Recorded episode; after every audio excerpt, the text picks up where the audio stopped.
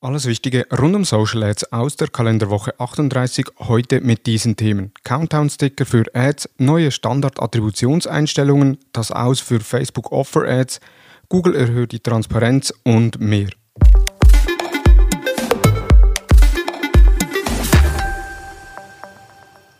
Hallo und herzlich willkommen zu Digital Marketing Upgrade, präsentiert von der Hutter Consult. Mein Name ist Thomas Besmer.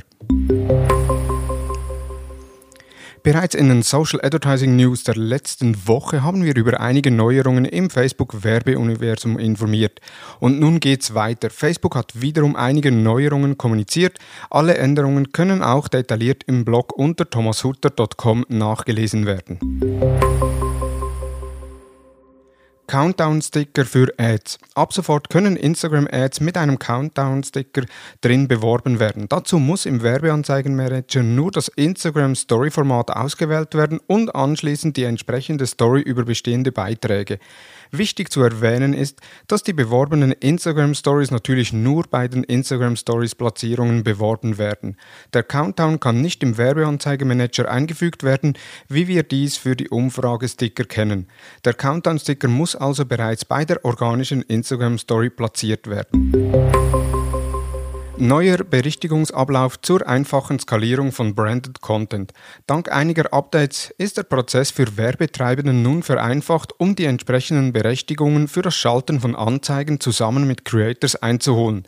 Im Facebook Collaboration Center gibt es jetzt die Möglichkeit, die Berechtigungen von Post-Ebene auf die Kontoebene zu verschieben, um dauerhaft eine Partnerschaft mit einem Creator eingehen zu können was ab sofort vereinfacht ist, organische Beiträge, in denen Creators markiert sind, in bezahlte Partnerschaft Label Ads umwandeln, Anzeigen von Creators ohne bereits vorhandene Beiträge erstellen, die benutzerdefinierten Zielgruppe des Creators in die Zielgruppe der Branded Content Werbekampagne ein- oder ausschließen.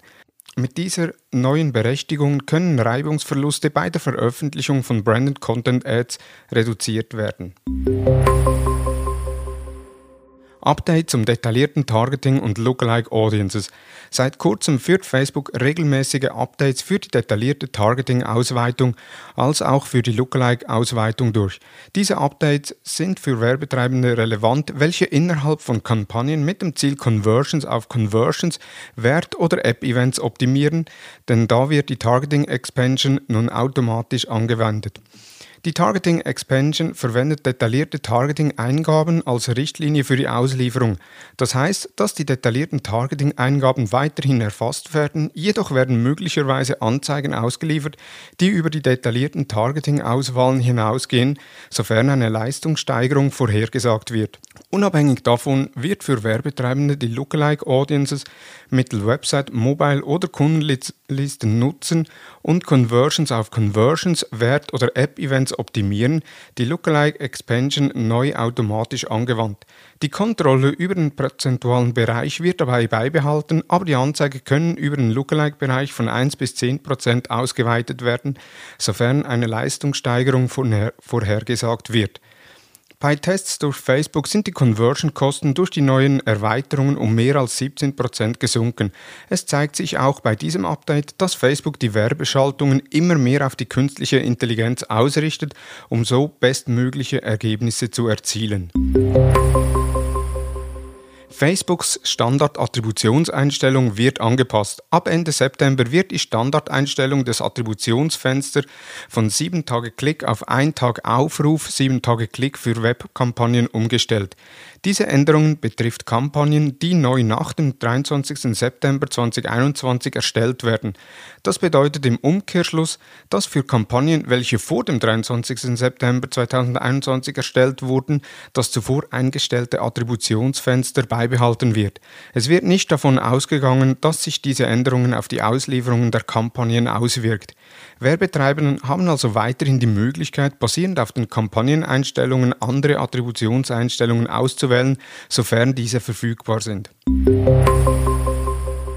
Das Aus für Offer-Ads. Offer-Ads sind eine effektive Art der Werbeanzeigengestaltung, um entsprechende Rabatte, Coupons oder Aktionen zu bewerben. Diese eignen sich ideal in der Customer Journey, um beispielsweise Rabattcodes an Warenkorbabbrecher auszuspielen und somit doch noch zu einem Einkauf zu überzeugen. Doch in Kürze stirbt dieses Format vor dem Aus. Facebook streicht das Offer-Ad-Format ab dem 11. Oktober 2021. Das Aus der Offer-Ads bedeutet nicht zugleich auch das Aus für das Bewerben von Rabattcodes im Retargeting. Diese können weiterhin in Creative und oder in den Texten und im Titel der Werbeanzeige erwähnt und dargestellt werden. Idealerweise werden dabei die Codes beworben, die einfach und prägnant sind, beispielsweise Sale 15 oder Rabatt 15, so dass sich alle potenziellen Käufer den Wortlaut einfach merken können. Noch sinnvoller sind Lead-Ads, bei denen die Zielgruppe die E-Mail-Adresse angibt und anschließend durch die Automatisierung einen Gutscheincode zugestellt bekommt.